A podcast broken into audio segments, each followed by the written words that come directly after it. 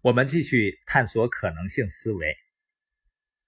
你和我要拥有可能性思维的第四个理由就是，可能性思维能够让你拥有远大的梦想。不管你的专业是什么，做哪个行业，可能性思维都会帮助你拓宽视野，拥有更加远大的梦想。戴维曾经说过：“有大志向的思考者特别善于在自己和他人的头脑中创造。”富有前瞻性的积极乐观的远景。如果你能接受可能性思维，那你的梦想就会从小土包变成高山，并且因为你相信可能性，你就会更积极的实现它。我们要拥有可能性思维的第五个理由呢，就是可能性思维能够让人超越平凡。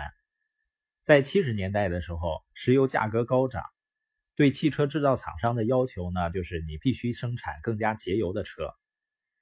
一家制造商呢，他要求一群高级工程师大幅减少他设计汽车的重量。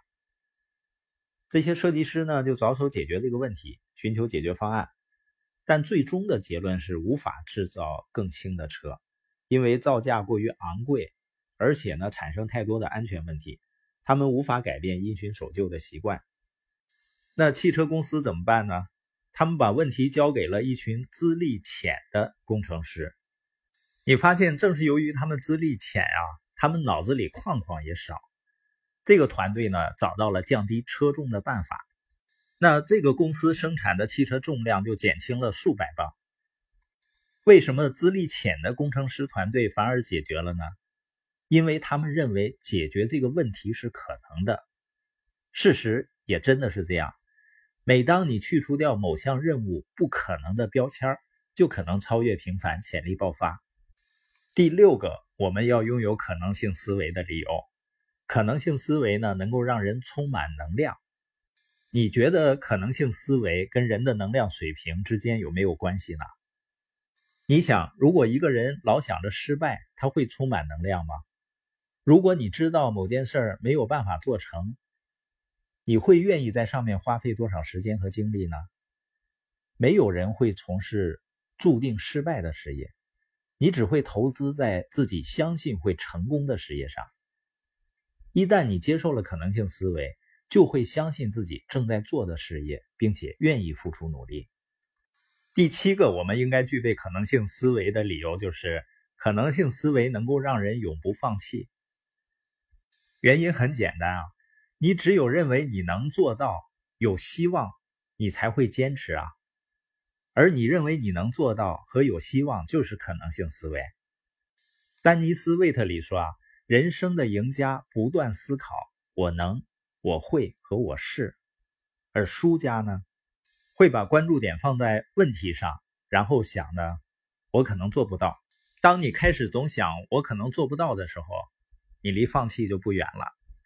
我知道啊，播音听到这儿呢，某些天生就消极或者悲观的人啊。”他会怎么想呢？他们一般会认为具有可能性思维的人是幼稚和愚蠢的。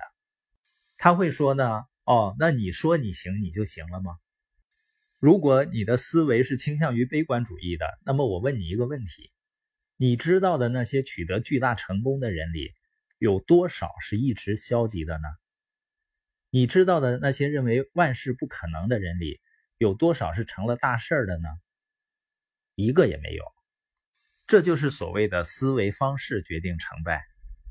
所以呢，有着什么也干不成心态的人，你只有两个选择：要么呢，期待发生最糟的情况，并不断体验这种感受；要么呢，改变思维方式。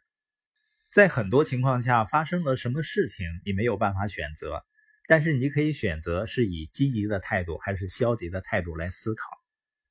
我们今天播音的重点呢，就是可能性思维。能够帮助你放大梦想，而且呢，在前进的路上充满能量，并且能够坚持到成功为止。